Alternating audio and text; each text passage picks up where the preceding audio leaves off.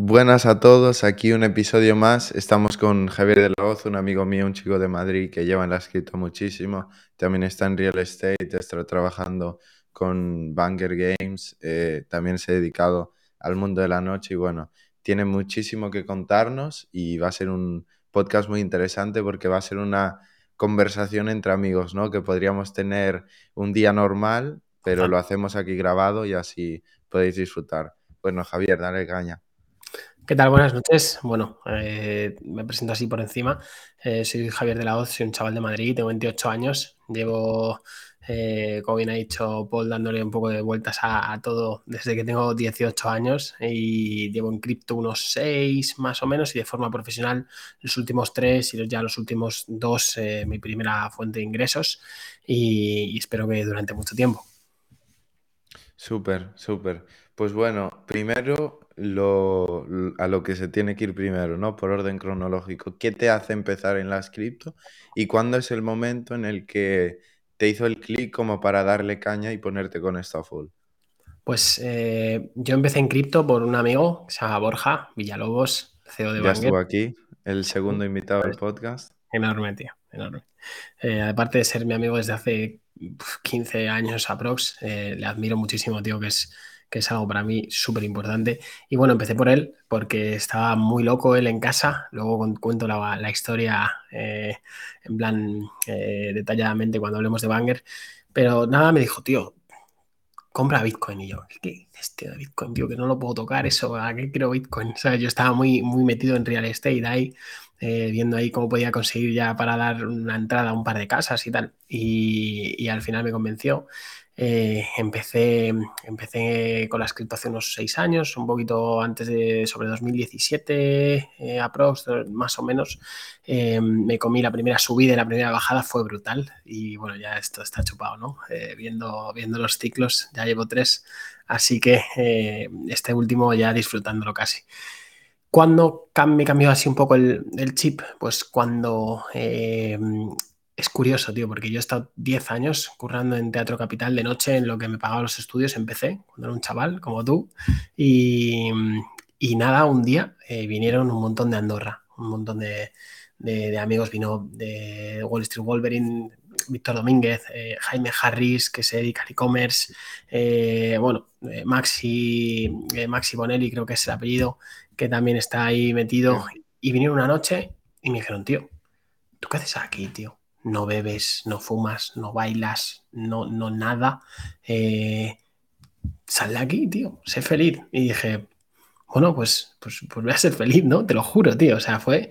Eh, esta peña vino, tío, y, vi su forma de vida y cómo eh, realmente me inspiraron y dije, bueno, pues tío, lo voy a tirar a la piscina. Lo único que puede pasar es que vuelva otra vez a la discoteca. pero sí, ya dejé la noche.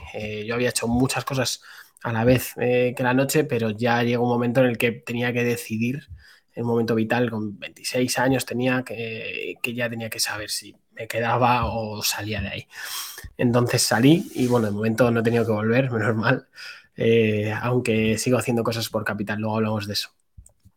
Vale, pero una cosa, ¿tú qué hacías? ¿Eras RPP o camarero? Yo empecé, yo empecé con 18 de relaciones públicas para pagarme la uni, para tener algo de dinero ahorrado. O sea, y lo que pasa es que yo nunca he probado el alcohol en, la vida, era un tío serio, lo sigo siendo, pero era, era difícil ser serio de noche y joven. Entonces eh, me iba pronto a casa, tal, y enseguida David de las Heras, eh, que es ahora ha vuelto, es el sheriff de Capital, eh, bueno, fue diciéndome, oye, igual esto no sé, me empezó a extrañar otras cosas, ¿no? Aparte de, simplemente traer gente, el marketing, la publicidad, las temáticas de las fiestas, los DJs, los reservados, cómo funcionaba un poco, un poco todo, ¿no? El, eh, cómo funcionaba la noche en Madrid prácticamente. Y ya, pues, eh, poco a poco fui, fui haciéndome con ella y fui empezando a dirigir lo que era la primera hora de Capital. Eh, y a coger cada vez más rol, más oficina, más Excel, más equipos, más, bueno, un poco todo esto. Eh, y ya dejar de, hombre, siempre he traído gente a la sala, eh, los contactos son súper importantes, pero eh, no hubiera podido ser relaciones públicas toda la vida, ¿no? Claro, y bueno, para que la gente un poco sepa, Teatro Capital es de las discotecas, por así decir, más importantes de Madrid, ¿no? Junto con Black House, Panda, Fabric. Eso es. Fabric es de Capital. Grupo Capital es, es, Fabric, eh, Teatro Capital, LIC en Portugal y alguna más así pequeña que tenemos por ahí. Y sí, eh, es, una, bueno, la sala este, eh, este jueves hace 28 años. que cumple Teatro Capital y, es emblemática, tiene siete plantas, ahora hemos hecho un pedazo de restaurante arriba, es prácticamente The Place to Be ahora mismo. Eh, ese restaurante en Madrid, de verdad tienes que ir, tío. No, creo que no ha sido. Pues sí, sí, a ver cuándo me llevas. Y, nada, eh, estáis, estáis ahí invitados a una copa si os pasáis. Y pero Teatro Capital no es lo mismo que Teatro Barcelona. No, no, no, no. Teatro Barcelona es el antiguo Pachá. Ah, vale, vale, eh, Que está ahí en tribunal, que yo de Barcelona hablo. broma, broma. Pero vamos, eh. ese ha sido siempre el, eterno rival. Vale, vale, vale. Guay, guay. Bueno, pues seguimos. Entonces esto te hizo el shock, ¿no? Yo creo que es para mucha... Mira, de hecho hablaba con mi editor, igual le conoce, se llama Álvaro HG, es de Madrid también, es el editor de Rax. Ah, ya sé pues quién es. Sí, sí, sí, sí, sí, Que tiene, pues un, para, para, la cámara, para grabar, tiene un estabilizador de puta madre. Sí, puede ser. Pues él es, eh, me, hace los reels para el, Instagram de Charlando NFT Show y tal, y es muy amigo mío. Y yo pues siempre le he intentado ayudar, pues conectándole con gente, con amigos míos, motivándole y tal. Y justo quedé con él hace dos días, el domingo, eh, que estuve en Madrid, eh, quedé con él y fuimos a tomar algo. Y estuvimos hablando de unas vacaciones en las que, cuando fue la fiesta de Mr. Crypto en Ibiza, que estuvimos juntos y estuvimos un día en el yate, hicimos unas amigas tal, y me decía Álvaro, tío Paul, es que esa es la vida que quiero. Yo cada día me levanto y veo y, y, visualizo las tías, el yate, la fiesta, tal, y digo, Paul, es que esto es lo que quiero, me quiero ir de aquí. No sé si vive en Alcobendas o por ahí. Me dice, yo no, Coslada vive yo no quiero estar aquí en Coslada con estos bringados, yo quiero estar como tú en el yate con las tías en Ibiza. Y es un poco lo que te hizo a ti, yo me imagino, ¿no? yo al revés, tío, yo tenía a todas las tías del mundo ahí. Bueno, me pero, igual, tío. pero veías, veías a, Jaime, a Víctor y estos pasando claro, y de puta madre. Esto, tío, claro. Y, tú quieres eso, y quieres eso, y, y, lo visualizas y no trabajas hasta parar. No paras hasta conseguirlo. Yo, yo veo que es, que es eh, igual yo ahí ya tenía mucho camino recorrido, ya mm, eh, era un, yo me consideraba ahí ya buen inversor, ahora joder, he aprendido en dos años muchísimo, pero ahí tenía, ya solo era un poco atreverse, ¿no? A dar el paso, pero igualmente hay veces que un chaval mm, o muy joven o que se ve muy lejos de esto lo quiero, esto tal, joder, también es solo ponerse objetivos en el corto mm, plazo directamente en el día a día semana a semana, mes, mes y luego año. O sea, objetivos muy medibles, eh, muy plausibles, realistas eh, y que puedas ir poco a poco y motivándote. Joder, no es tan difícil, tío. Y yo creo que la gente eh, es duro, ¿vale? Pero, pero la gente mm, vive sin ser consciente de que se va a morir. y yo tuve, tuve un cáncer de piel, tío, y no fue, no fue nada, no fue grave, o sea, pero hostia, dije, Dios, un día me voy a tomar por el culo, ¿sabes? Entonces, vivo la vida que flipas, de, verdad, ¿eh? ¿eh? Y antes de eso tuve una operación de tobillo que casi me quedó cojo. Menos mal que soy fisio y le dediqué un montón de horas, tío, al pie. Pero ahí también vi que era ultra vulnerable y dije, Dios, tío, un día me quedo cojo y no he hecho nada aquí. O sea, no he hecho nada. Y, con lo del, cáncer de piel es que ya te digo, veo la gente que no, que vive muerta. O sea, esperando a que caiga algo del cielo o... O, pero no es consciente de, de verdad, no es consciente de que un día se va a morir y no va a estar y adiós, ¿sabes? Y adiós y lo mismo después, según cada religión y cada creencia, eh, vas a donde sea, pero yo no me acuerdo de haber estado en ningún sitio antes ni, nada. O sea, que a mí yo lo que sé es que estamos aquí de momento y, que quiero hacer cosas. Eh, y, y decir, perdona Javier, que esto no significa que haya que estar todo el día de fiesta, fumando poros y emborrachándose, pues te vas a morir mañana. No, significa que tienes que estar luchando por lo que, te, por lo que quieres, por lo que te gusta y hacer algo de lo que estés orgulloso. Que no, es que esto también no significa eh, que todos tengas que ser, tu objetivo tenga que ser ser millonario, ni No, ser no, famoso, te iba a decir, tío. Es que tu objetivo o lo que te puede hacer feliz es pues tener tus hijos y criarlos y darle Exacto. comer a tu madre. Exacto. Y te da muchísimo más, te llena muchísimo más eso que estar ganando 10.000 euros al día tras una pantalla. Exacto. Yo. mm, Los márgenes en, en Teatro Capital y en casi cualquier discoteca son los más parecidos a un negocio digital que conozco porque son terriblemente grandes. O sea, nos cuesta Sí. 50 céntimos una copa, tío. La vendemos a 15. Nos la vendemos a 15 pavos. O sea, no hay negocio físico con más margen que capital. Y yo en capital he ganado un, dinero en, en algunos momentos de, de- de donde estaba ahí, eh, mensualmente, muy bien, pero ha habido momentos, ha habido meses, tío, que, que se te va la olla. Se- de, de verdad, ¿eh? Yo no me importa hablar de esto. Y salí de ahí sabiendo que iba a estar por lo menos un año y pico o dos sin, sin, sin ganar lo mismo y que probablemente no lo ganaría nunca. Eh, pero es que, digo, joder, si es que ahora mismo hay un cambio brutal, tecnológico, eh, eh, de paradigma y, yo quiero estar en este cambio. O sea, lo quiero, lo quiero vivir. O sea, ya no solo cripto, sino blockchain. O sea, ahora mis proyectos han pasado de cripto, que ahora hablamos de ello, pero han pasado de cripto a blockchain. Entonces, eh, bueno, es lo, que, es lo que me llamaba y es lo que me hacía feliz en ese momento. Muchas veces la gente no tiene por qué tener el hambre de, "Oh, es que quiero ser hiper rico, quiero ser no sé qué. O sea, yo me duermo por las noches, tío, contento, sonrío y hago, ¡pah! Flipas. Y yo en Capital, cuando trabajaba en Capital, tenía un insomnio, tenía unas ansiedad, estrés, no sé qué. Ahora tengo estrés porque estoy todo el día haciendo cosas, pero lo llevo mucho mejor porque estoy contento. Y hay gente que quiere ser cajero en el Mercadona para tener tiempo libre eh, y criar a unos hijos en unos valores que él no ha podido tener. O sea, es cada uno tiene sus cosas, tío, eh, y, y, unos, eh, y unos objetivos que no tienen que ser ni una revolución tecnológica, ni un dinero, ni un caché, ni un... Muchas veces es tiempo, ¿sabes? Es, mucho, es, es tener tiempo. Y, y yo creo que, bueno, es lo que intento transmitirle a todo mi círculo que esté siempre, eh, que, que, luche por lo que quiere, tío, que no se deje llevar. Uh -huh. ¿Sabes? Que no pierda son... días. Y mira, lo decías antes, pero son las pequeñas decisiones que lo hacen todo. Son si decides ahora levantarte y coger el móvil o levantarte y hacer la cama. Todas esas pequeñas decisiones al final son lo que influyen en cómo tú luego tu mente toma decisiones al nivel micro y al nivel macro. Entonces, es. todo poco a poco, poco a poco. No se es que no te vas a hacer eh, millonario ni vas a ser el mejor en tu trabajo de un día para el otro, ni un mes para el otro, ni un año para el otro. Pero cuando empiezas a hacer las cosas de una manera y las haces y las haces, y así es el efecto, el interés compuesto, ¿no? Cuando Total. lo intentas cien mil veces, una va a pasar.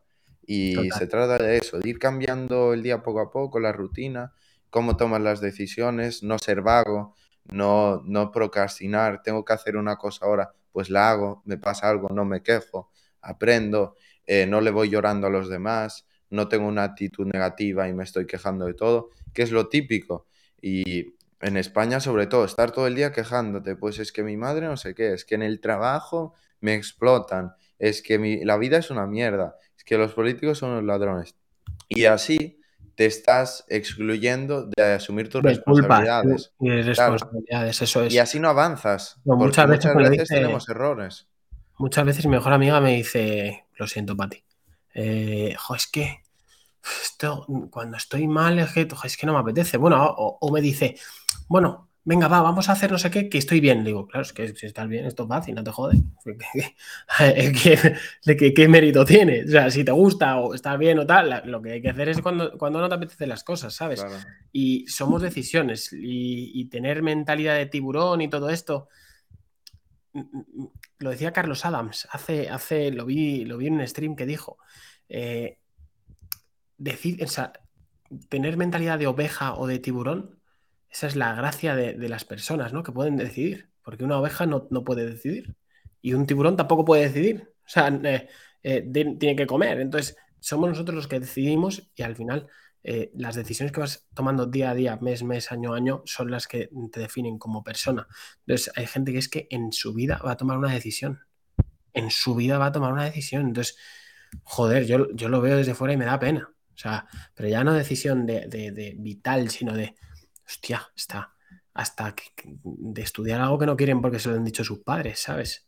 Es que ni eso. Entonces, joder, joder, con 30 años vas a estar hecho una mierda, tío, y te quedan 70 por vivir, o sea, ten cuidado.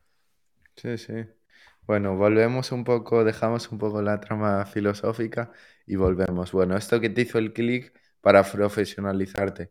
¿Cómo, qué hiciste? Pues empezaste a invertir, eh, abriste un grupo, ¿qué, ¿de qué forma te pues, profesionalizaste? Eh, yo ya invertía, eh, hice también, yo vengo también de la bolsa, que eso está muy bien y casi no tiene pegas, la verdad. venir no lo encuentro.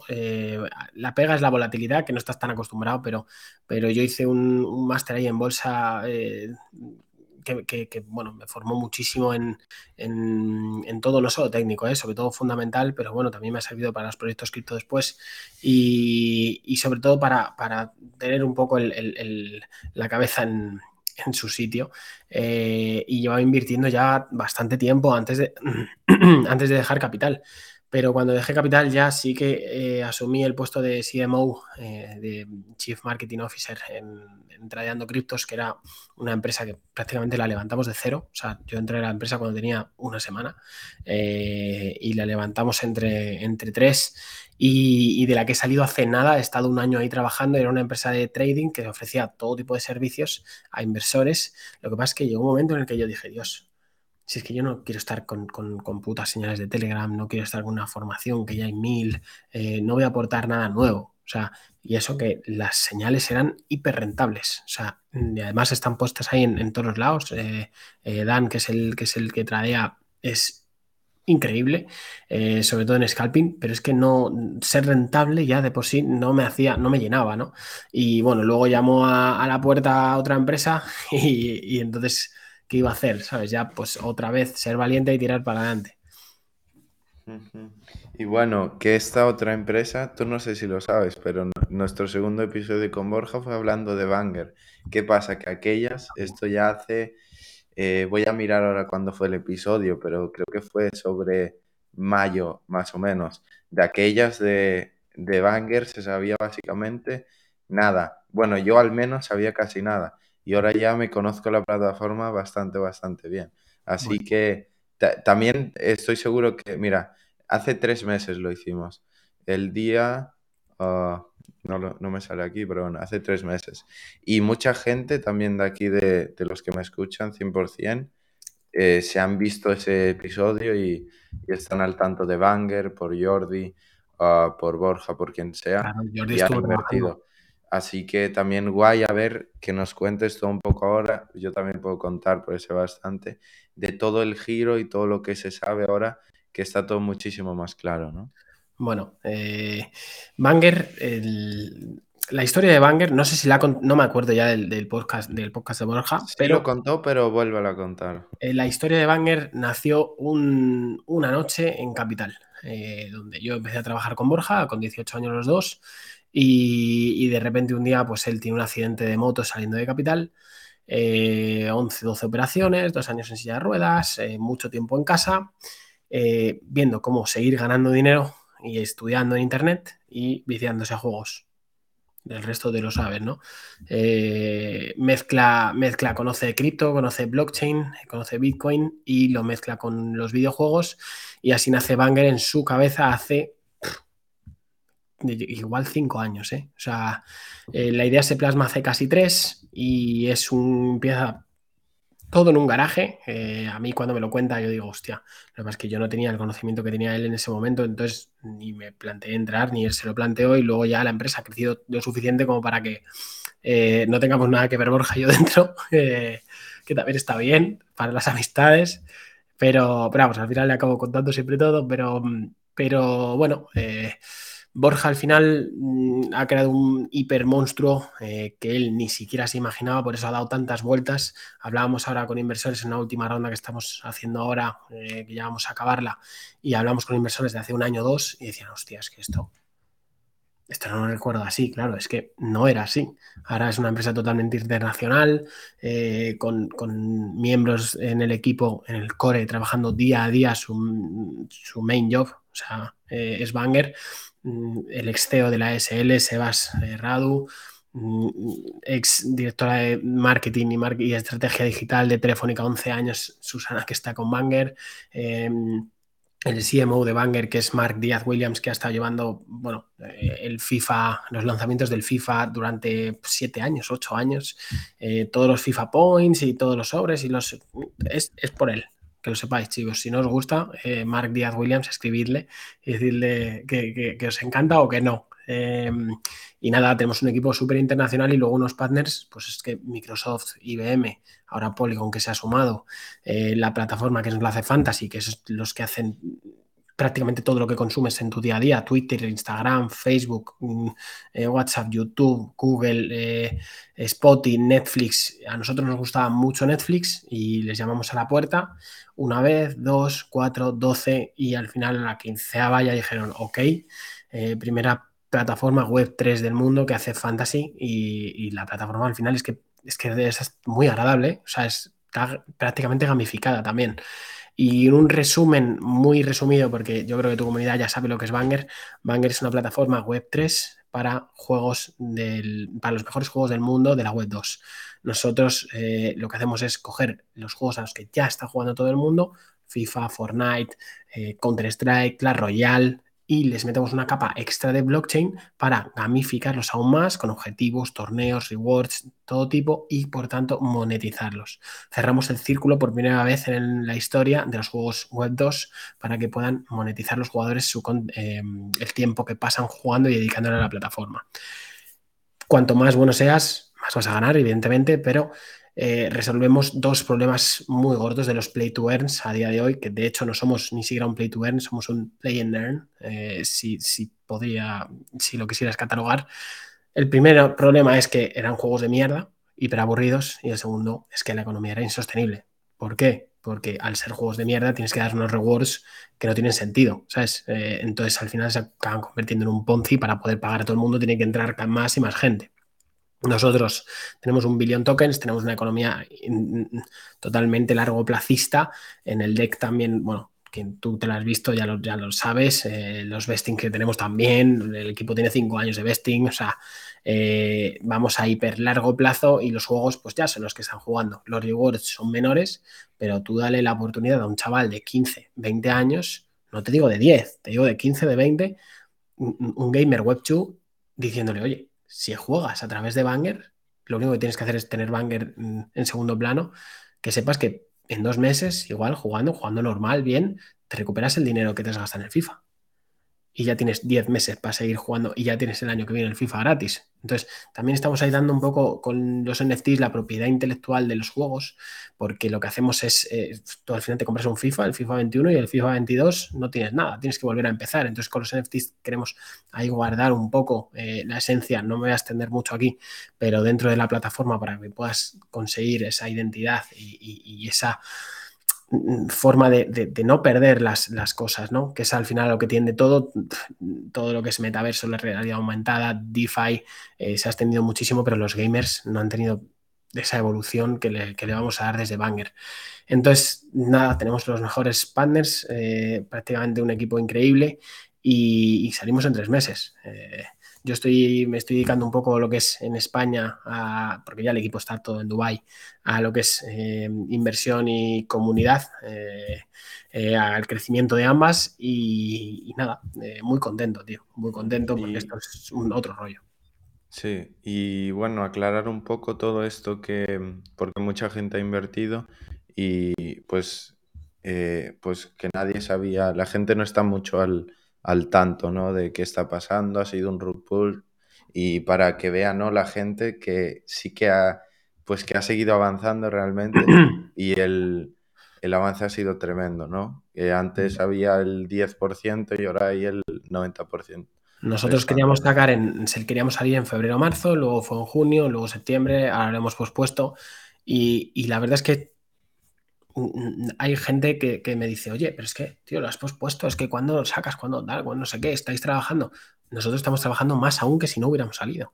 O sea, la gente entiendo que puedan desconfiar porque nos están viendo el Slack todos los días, que estamos 40 personas locos perdidos, ¿sabes? Trabajando a muerte.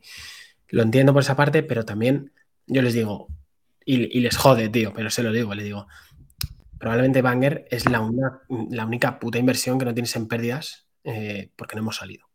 Entonces, todo tu portfolio está en rojo, menos Banger, que no ha salido. Entonces, tranquilízate, tío. No, es que me dice un tío, es que tengo que pagar eh, la universidad. ¿Cuánto has invertido? 200 dólares, tío.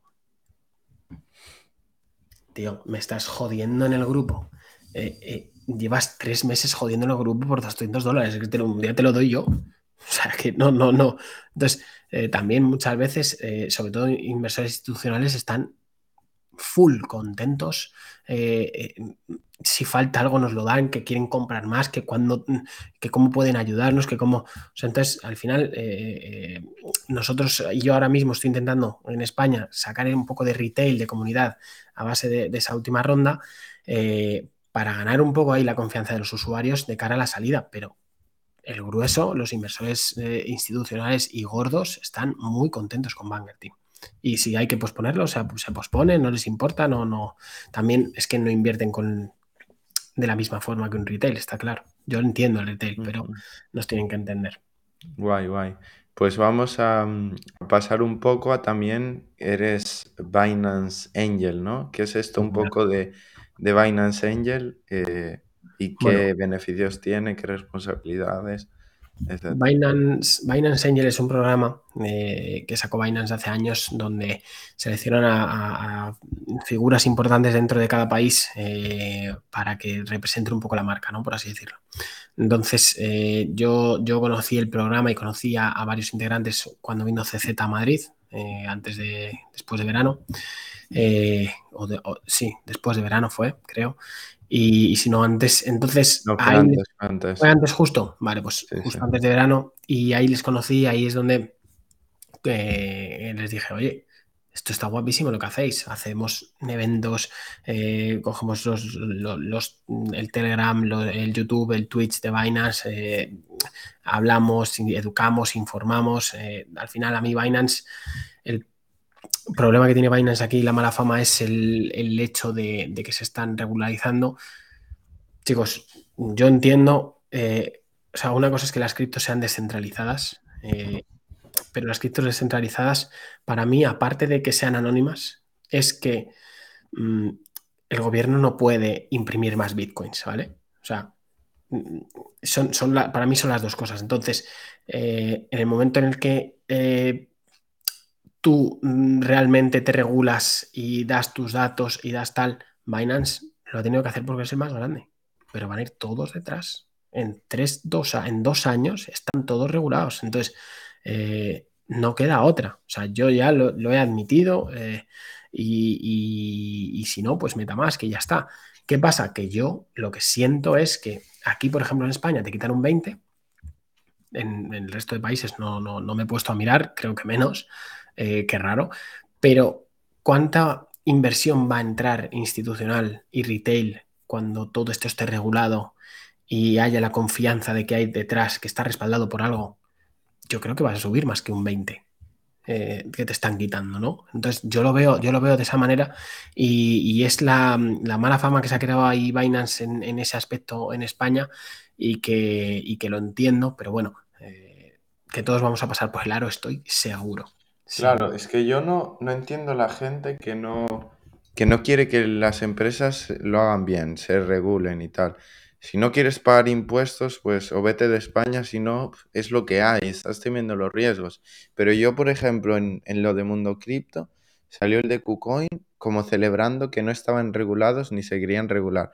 Yo me estaba tirando de los pelos cuando la gente le aplaudió, dijo, esto es un, un cult, es un, ¿cómo se dice? Es un, una secta. No, no, sí, sí, sí, sí. O sea, pero que luego, que, luego entre todos los que han aplaudido, tío, no hay un Bitcoin. Te lo prometo. No lo hay, tío. O sea, es que, es que no lo entiendo. Si no, quieres, si tú quieres descentralización, tienes la descentralización. Que no quieres pagar impuestos, pues hay mil vías de hacerlo legal y si no, te estás asumiendo los riesgos.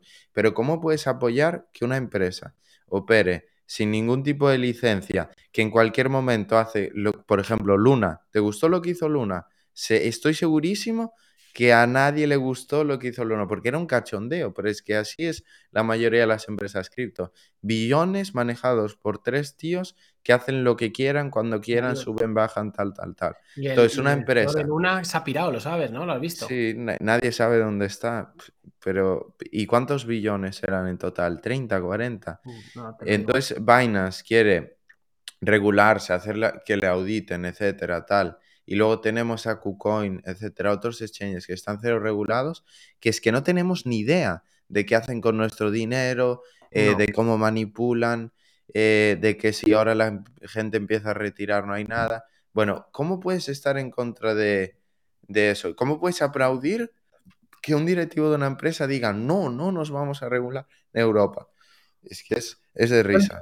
Yo entiendo, en Eco, yo entiendo porque eh, no me parece mal, tío, porque yo le conozco y, a mí me, trata bien, tío. Aunque y estoy en Binance y todo, lo, no. Pero ellos es la publicidad que están intentando dar para coger usuarios aquí. Entonces, es como una excusa de publicidad, ese sensacionalismo eh, de decir, lo que sepáis que aquí KuCoin tal.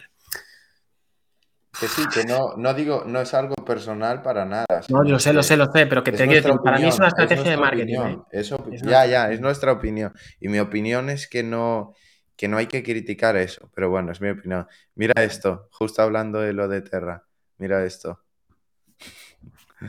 Mira, qué hijo puta tú.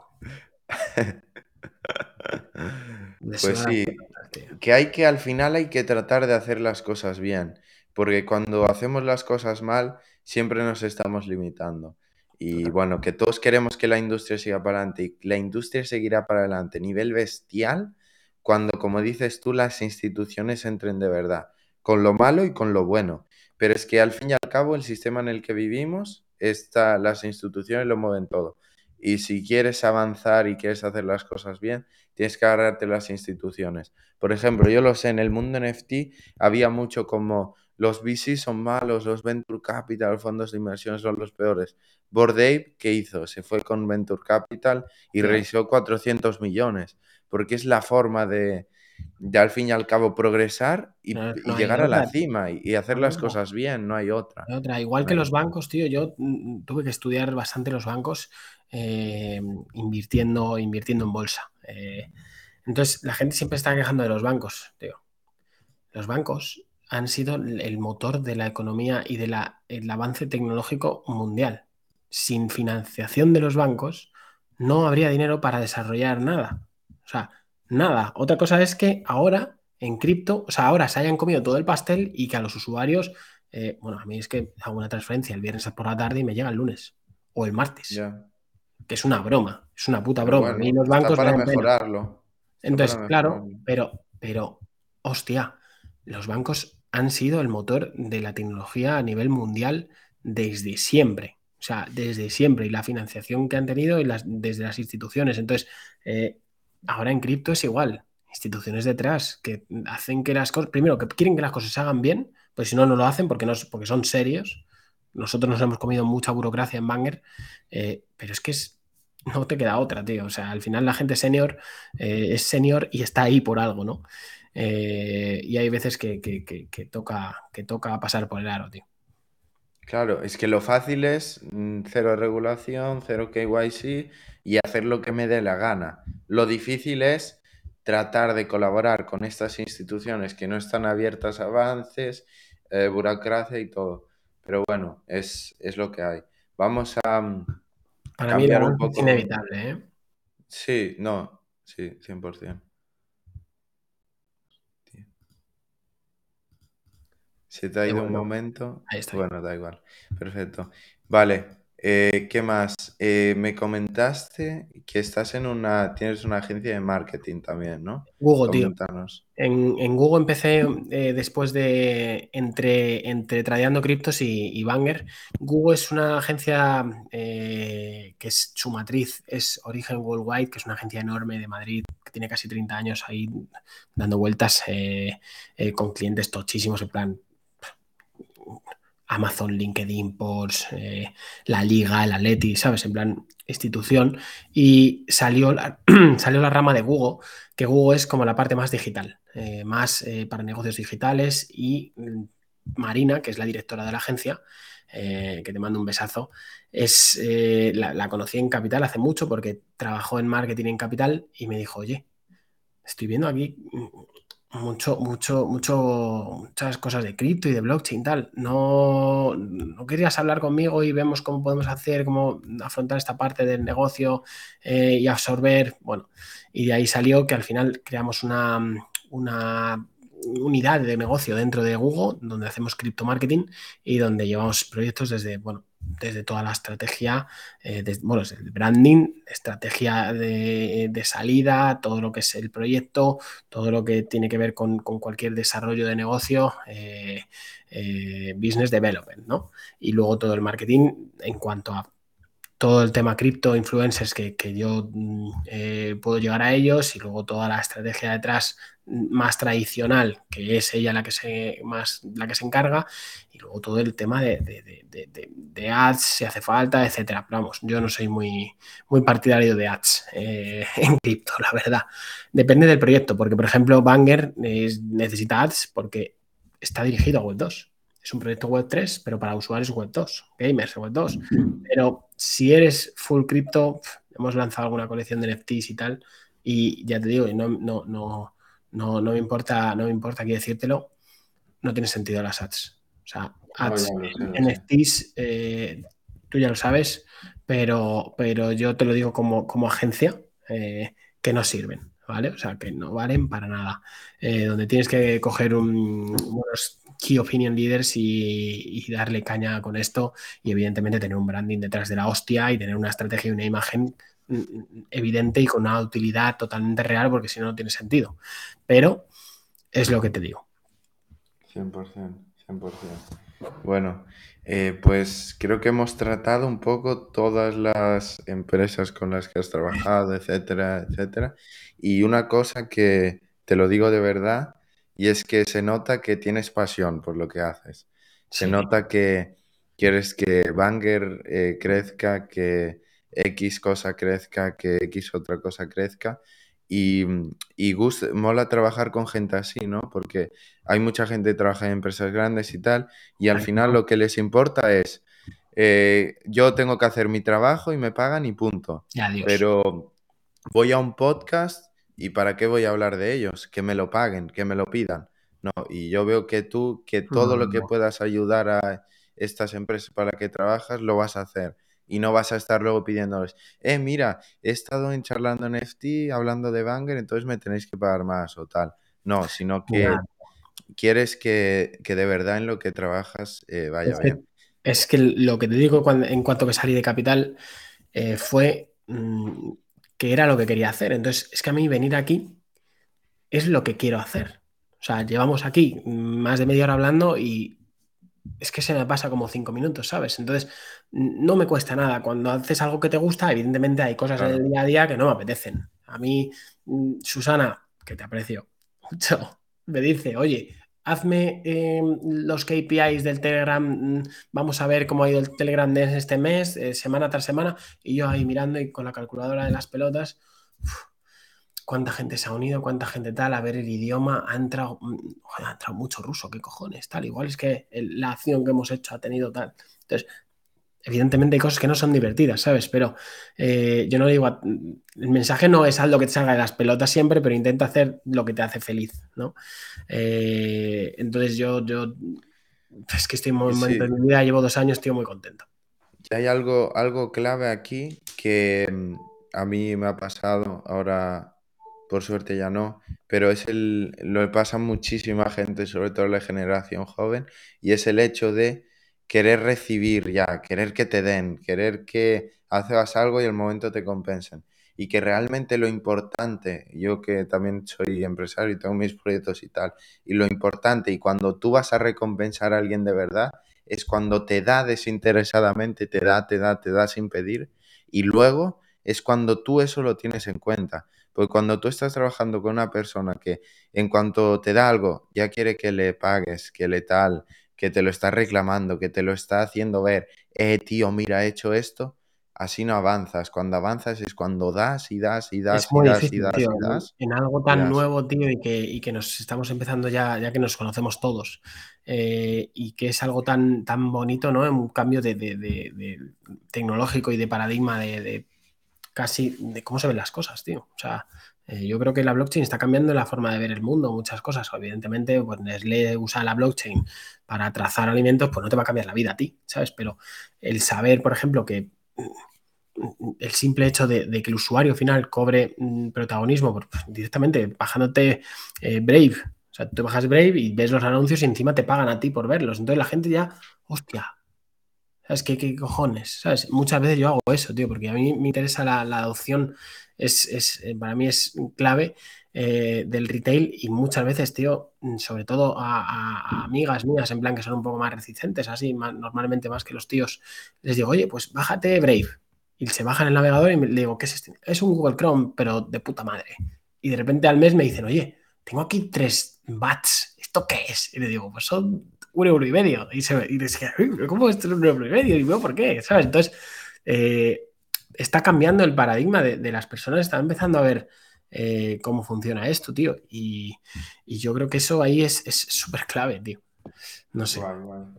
Pues bueno, también lo dije al principio, no hemos hablado, también tienes ahí tus andaduras por el mundo de los bienes raíces, que aquí en el, en el podcast lo hemos tratado un poco, a mí es un tema que también trato de aprender lo máximo y me dijiste esto, hilarlo con tu mejor inversión y tu peor inversión, así que eh, coméntanos.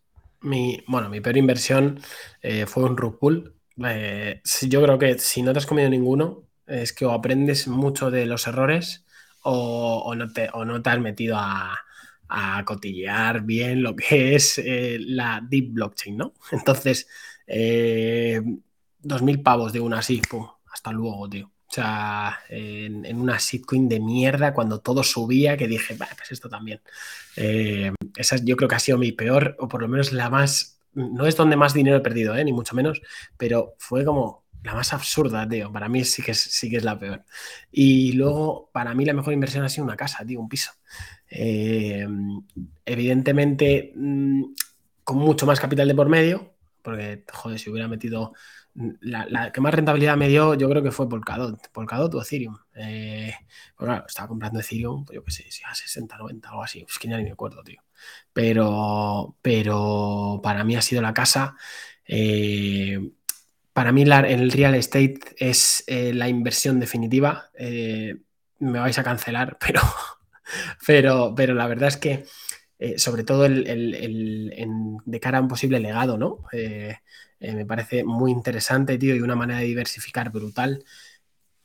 Es la inversión donde más tonto puedes ser para que te vaya bien igualmente, tío. Te lo prometo. O sea, tienes que hacerlo hiper mal, hiper, hiper mal, para que no te sea rentable una casa, o sea, un piso. Entonces, con, con 10 minutos, te prometo, 10, media hora, en Google, ya sabes más o menos qué puedes comprar y qué no. Sabes que cinco casas de 100.000 euros van a ser más rentables que una de 500.000, ¿sabes? O sea, con, con tres tonterías ya sabes por dónde vas. Y luego a mí, eh, aspectos clave que me gustan del real estate y que he llevado a cabo, tengo dos casas, una donde vivo y la otra eh, alquilándose, eh, dos pisos, tío, que yo siempre digo casas y no son casas. Es, primero, las inversiones a mí me gustan cerca y conocidas, ¿vale? No siempre puede ser. eh, gente que iba, por ejemplo, en Albacete, pues va a ser más rentable Madrid, ¿vale?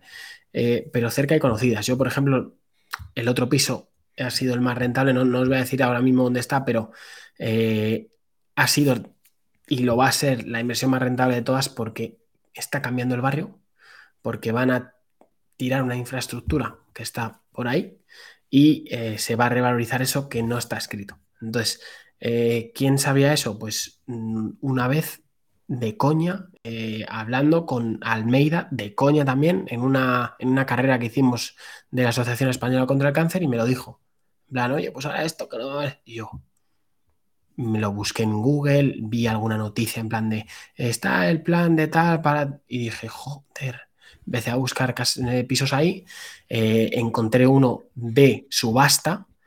Y ojo, que esto es lo más loco que me ha pasado en mi vida, tío. y ha- Lo más loco es que llamé para, para ver el piso de subasta, me cuelgan y me llama un amigo de Capital, ¿vale? Un cliente de 40 años y me dice, me has llamado Javi, le digo, ¿yo a ti de qué? Me dice, ah, igual me has preguntado por una casa. Miro y digo, pues se llama un fijo. Es porque se le repiten a los móviles después para que no sepan quién es el, móvil personal de una persona cuando lo ponen mil anuncios o, en la lista o lo que sea. Y el tío, que era cliente y amigo mío, me consiguió la casa, tío, o sea, de subasta. O sea, fue lo más mm, mm, surrealista que me ha pasado nunca, tío, y llevaba buscando mm, piso ahí pues unos cuatro o cinco meses, eh, había visto 15 casas y al final, pues bueno, la conseguía a un precio que al día siguiente le podría haber hecho un casi por dos. Eh, aquí en Madrid no tenemos una serie de impuestos que están en otras comunidades, o sea que el inmueble ahí, menos mal que, no nos sajan tanto, aunque también. Eh, y nada, esa casa pues tiene un año más o menos y, espero pues que se pague sola en unos seis, Mm, aprox para que te hagas una idea de, la rentabilidad que, le estoy sacando. Y, después ya en esos seis años estará la casa que igual le hago por tres, tío. Eh, entonces yo creo que esa casa mm, es mi mejor inversión. Súper. ¿Y qué estás haciendo? ¿Alquiler a largo plazo, a corto plazo, habitaciones? Pues la casa se puede alquilar o por habitaciones o Airbnb o largo plazo. Para mí las habitaciones, dependiendo del sitio, es una locura. Si estás cerca de una universidad, ok. Si estás cerca de un barrio obrero, no. ¿Vale? Eh, yo de momento no la estoy alquilando por habitaciones, he hecho un largo plazo, pero entre el seguro de impago, el seguro de tal, que no sé qué, que es menos rentable, he cogido, hecho así, le he dejado a una agencia que haga las cosas, se lleven un 20 y lo vayan llenando. Punto. Es lo mejor. Y es ultra rentable aunque se lleven un 20. O sea, eh, Airbnb, ¿no? Es, que no es un Airbnb, eh, es, pero, pero Airbnb también vale. Es, puedes ir, eh, vamos, es una agencia que, lo tiene con todo, con Airbnb, con Booking, con tal, o sea. Vale, vale. Son, ya te contaré, pero vamos, es que se mueven los portales y hacen. es que ni me, ni, me, ha importado, tío, porque de repente el primer mes ya tenía tres cosas. Digo, lo que queráis, chicos. Pues es, ahora me, me da curiosidad, lo que tiene que ser muy rentable es la agencia esta, ¿no? Pero al final ellos no tienen ninguna propiedad. 20, tío, ¿Y, y la de propiedades que manejarán, ¿no? Es algo muy automatizable. Muy interesante. Total, el tío está todo el día, va con un. Me hace mucha gracia, tío. Va con un smart eléctrico que puede meterlo en cualquier parte eh, y va, va a hacer un kart, ¿sabes? Eh, eh, de lado a lado, dando llaves, quitando cosas. pero vamos. Sí, sí, sí. Yo tengo un amigo en Madrid también que creo que este es el, mejor coche para tener en Madrid. Tiene un Smart Brabus. ¿Sabes cuál es, no? El Smart, muchísimo. Sí, pues es un Smart que suena como un Ferrari. A ver. Y sois, tío. Y es un cachondeo. Qué guapo, es Un, es un Smart que nuevo vale como 60.000 euros. Sí, sí, sí, sí, Total. Es, es de risa. Pero, pero es el coche clave al fin y al cabo. Y, bueno, eso, no sé si quieres añadir un poco más, Javier, pero yo creo que ha estado súper guay. a mí me ha encantado estar aquí a hablar contigo, tío. Es que eh, ya te digo, o sea, me decías antes, ¿estás nervioso? digo, joder, si yo me he visto tus podcasts, son todos súper agradables. Eh, así que nada, un placer, gracias por invitarme, gracias para los que nos han estado escuchando eh, la chapa de mi vida. Espero que no os hayáis aburrido y que hayáis tomado hay algo de nota de la parte filosófica sobre todo. Exacto, exacto. Y bueno, os dejaré aquí las redes sociales de Javier y echarle un ojo. Y si queréis seguir sabiendo cómo avanza su vida, pues la telenovela nunca finaliza. Eso es, tío. Bueno, un placer, señores. Gracias.